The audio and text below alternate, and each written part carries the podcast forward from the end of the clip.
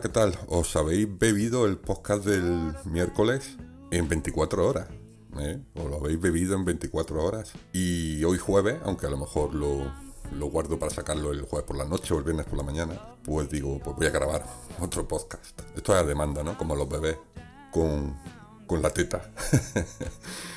Así que nada, es que es increíble que antes tardaba unas 48 horas en ver que más o menos el 80% de la audiencia había escuchado el programa y hoy he visto que en 24 horas prácticamente ese 80% o más habéis escuchado el programa y además me habéis contestado a diversas cosas que planteaba, sobre todo el tema de la duración. Bueno, como habéis visto en el título que le he puesto hoy, he puesto un título muy sencillito, positivo. Ya sabéis lo que significa eso. Aquí este señor de dos metros dio ayer positivo de, de coronavirus la verdad es que el día empezó normal, me fui a la calle a hacer unas cuantas cosas, estuve también a acompañar a mi padre a la, consulta del médico y luego me puse con el ordenador a llamar a clientes, de hecho ayer por la tarde tenía cuatro visitas y, y de pronto a eso de las 12 pues empezó a dolerme un poquito la garganta. Yo creo que ese es el síntoma que yo estaba esperando para saber si Guillo me había contagiado o no.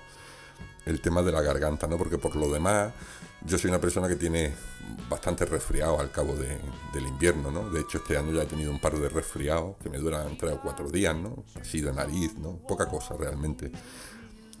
Y el tema, el tema de la garganta es una cosa que a mí no me suele afectar mucho, no, no, tengo una garganta especialmente irritable, ¿no? Pero ayer, eso, en cuanto empecé a sentir un poquito de dolor de garganta, llamé a Malda, que estaba en su, en su trabajo, y le dije, cuando vengas para acá, para en la farmacia y cómprame un, test de estos de antígeno. Y, efectivamente, vino a la una y pico, me lo hice y la rayita del positivo pues salió clara y, y evidente. Pero quitando ese leve dolor de garganta, y ahora mismo de hecho no lo tengo, lo único a lo mejor un poco la voz, un poquito tomada, pero, o sea, yo Hoy me ha llamado mi jefa, me ha llamado mi jefe, se lo he dicho, he ido a trabajar mil veces eh, en, peores condiciones, pero vamos, de aquí a Lima, ¿no? Pero bueno, el tema del COVID es, mm, así. Ahora hay que estar siete días eh, sin salir, aunque bueno, estoy teletrabajando. De hecho, en cuanto que termine el podcast, tengo que fichar a las cuatro y media. Y y ponerme a hacer cosas, ¿no? Aunque sea en el ordenador y organizar un poco, pues bueno, los clientes que tengo por ahí pendientes, intentar recolocarlos, ¿no? Ya digo, ayer eh, mi compañera Leticia se hizo cargo de mi tarde de citas y esta tarde Isabel me iba a hacer otra de las visitas, en fin, bueno, pues ya está. Somos un equipo bien avenido y no hay gran problema con, con eso. Y respecto al tema puramente de salud, pues estoy en bastante buenas condiciones de momento. Tocaré madera. Y bueno, aquí estamos escuchando de fondo a Neil Young, que el otro día os conté, que este señor se ha, se ha pirado de Spotify. Justo hace 50 años él publicaba este disco que está sonando, el Harvest. Un disco precioso, precioso. No soy yo muy fan de Neil Young, pero este disco que recuerdo que es de los primeros discos en vinilo que me compré en mi vida pues la verdad es que le tengo mucho cariño, un disco muy tranquilito, es un country rock eh, con toques de, digamos, de soft rock, es un, rock muy suave, muy, muy, muy, está muy chulo, a mí me gusta bastante. Y este señor se ha ido de Spotify, que por cierto el otro día eh, dije que se había ido también Patti Smith. En realidad quería decir Johnny Mitchell, las confundo, tanto a Patti Smith como a Johnny Mitchell, pero bueno, el caso gente que se ha mosqueado porque en Spotify hay algunos podcasts eh, que alientan o dan voz a los antivacunas y han tomado la decisión de pirarse, o sea, en plan decirle a Spotify o, ellos o nosotros, ¿no? Y pues nada, han tomado esa decisión y, bueno, yo por un lado digo, lo entiendo perfectamente, pero todo el tema de la antivacuna a mí me toca mucho a las narices. Por otro lado, eh, yo qué sé, el tema de la libertad de expresión, pues tenemos que aceptarla, nos guste o no, ¿no? Entonces, eh, condicionar un poco eh, la política de una plataforma o que albergue a gente con una ideología u otra dependiendo de, que tú tengas más fama o más producto dentro de esa plataforma e intentes imponer tu criterio, pues bueno, lo que pasa es que claro, en este caso el criterio contrario, el de los antivacunas, es claramente impugnable, ¿no? Pero aún así, no sé yo si lo ideal es decir, me voy porque este tío a mí no me gusta, ¿no? Porque un día te puede pasar a ti, ¿no? Pero bueno, eso ya es otro tema y tampoco quiero entrar en, en esa harina. Eh, os decía que, bueno, me habéis contestado mucho al tema de la duración del podcast, ¿no? Que me interesaba, me interesaba saberlo. Y tengo, pues, respuestas de todos los colores, ¿no? Por un lado tengo a mi amigo Mateo, que prefiere algo cortito, de unos 12 minutos. Eh, dice que si son más de 12 minutos y él tiene que cortar por algo, luego le, cuesta retomar el hilo, ¿no? Eh, Jessica, por ejemplo, me habla de 20 o 30 minutos como duración ideal. ideal. Paco Navarro, que es un cachondo, dice que entre 17 y 39 minutos es lo ideal. Violeta Bukowski, mi, queridísima Violeta Bukowski, dice que tiene que ser 27 minutos exactamente. Porque dice que no le gustan los números pares. Ole ahí. Y gente como Santi o como Sara hablan de una hora. O sea, esos son ya más, cafeteros, les gusta, les gusta una horita de, mandanga. Pero bueno, yo lo tendré en cuenta. Yo creo que lo ideal sí es no pasar mucho de la media hora y cuando se haga un programa especial, me decía Oscar, oye tío, el de la serie no vaya a hacerlo corto, no, el de la serie será un programa largo, ¿no? Y si Dios quiere, este fin de semana lo podréis escuchar, ¿no? Pero yo creo que sí, que entre 20 y 30 minutos como mucho creo que es lo ideal, sobre todo para darle periodicidad, ¿no? de por lo menos un, podcast cada dos días, ¿no? Si no también os podríais cansar, lógicamente.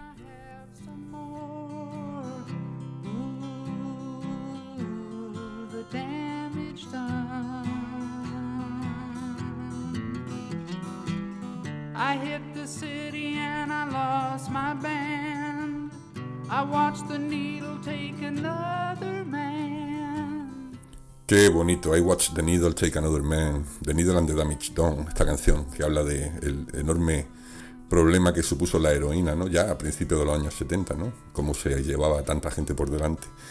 En fin, eh, el amigo Neil Young, que también en este disco se metió también en una polémica en su día. Bueno, se metió en una polémica porque hizo una canción llamada Alabama, defendiendo, o más bien atacando la cultura sureña ultra religiosa y racista, ¿no? Eh, a la que luego una banda como Liner Skyner, que son sureños por la gracia de Dios, le, respondieron en un famosísimo tema llamado Sweet Home Alabama, que todos conocéis, ¿no? En esa canción, en Sweet Home Alabama, los Liner Skyner contestan ese tema que viene en este disco, Alabama, de Neil Young, ¿no? Pero bueno, tema, tema americano, cosas de, de esa, de esa gente, ¿no? Y, de esa guerra y del esclavismo y de las costumbres sureñas en contra de las yanquis, en fin. a lo que iba, pues nada, eh, si es que en realidad solamente quería hacer el programa de hoy para deciros lo del tema del, del, COVID, pero que estoy bien de momento. Si estuviera mal, pues hago otro programa así con voz de, ay, me muero, me muero, y lo, y lo comentaría. Pero la verdad es que estoy perfectamente lo del tema de la duración ya lo hemos tratado. El tema del libro La Bestia, sigo leyéndolo, me está sorprendiendo bastante. Es el típico bestseller al estilo de los de Ken Follett, es decir, no es alta literatura, pero es muy entretenido. Y como dije, eh, pues bueno, se desarrolla en Madrid en la época de las guerras carlistas y todo este tema. Y bueno, es un thriller con asesino en serie y está, está muy entretenido. Es decir, no, no es un novelón. A lo largo de este año ya veréis las cosas que me puedo llegar a leer porque ya cuando llega el verano me, meto en, en, lectura un poquito más, más complicadas, ¿no? Pero eh, este año estoy empezando así, con cosas muy, muy superfluas y muy ligeras, pero este, La Bestia, que ha sido el premio Planeta, eh, a todos los que os guste la lectura por, eh, por tema de evasión, ¿no? Que sea evasiva, que no implique un gran esfuerzo lector, pues la verdad es que es como, ya digo, haciendo un paralelismo con las series, pues sería la típica serie de Netflix, ¿no?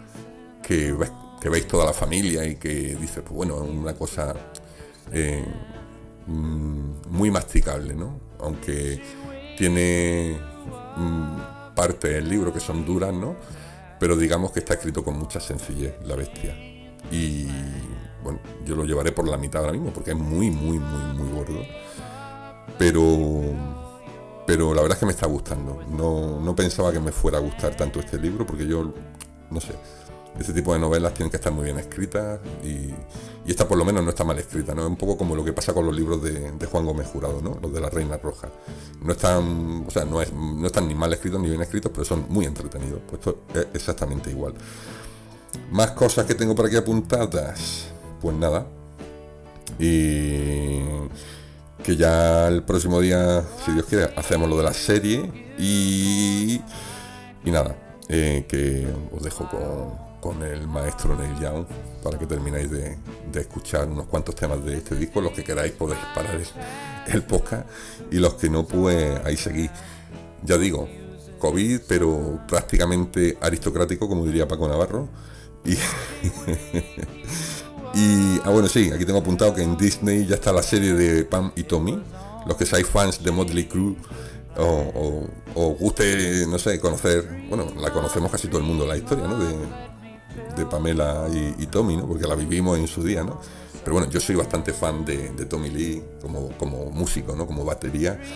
No sé si veré la serie, porque si no es musical, si en realidad nada más que el lío, el lío matrimonial y todo el tema del vídeo robado aquel que los pillaron chingando en el yate y tal, pues no sé, no sé si me interesa mucho, pero la serie ya está en Disney, que no sé, es una plataforma de la que no me esperaba yo que sacase esta, este tipo de series, pero, pero mira, mira, cómo han cambiado los tiempos, ¿eh? En Disney Plus, la historia de, de Pam y, Tommy Lee. Así que no sé, no sé si la veré, ¿eh? no, no, no, lo tengo yo, no lo tengo nada claro. Y ya está, eh, estoy terminando de ver la serie con maldad, la de el archivo 81, porque lo hacemos, hacemos un, episodio por día, pero si hay fútbol, ya por fin hay fútbol, ayer hubo fútbol, y hoy hay fútbol y juega el Madrid. Así que yo creo que ya para el fin de semana sacaremos hueco para terminarla y empezaremos con, alguna otra. Ahí hay una lista de series tremenda. Bueno, lo dicho, os dejo y nada, eh, os iré contando. Muchas gracias por seguir ahí, sobre todo muchas gracias por devorar el podcast, como lo estáis haciendo se nota cómo va incrementándose la audiencia. Y si alguno quiere dejarme algún comentario en iVoox o en los que usáis, por ejemplo, la aplicación del iPhone, de Apple Podcast, si os vais a la página donde están todos los episodios, abajo podéis poner un comentario y podéis darle una, dos, tres, cuatro cinco estrellas al podcast.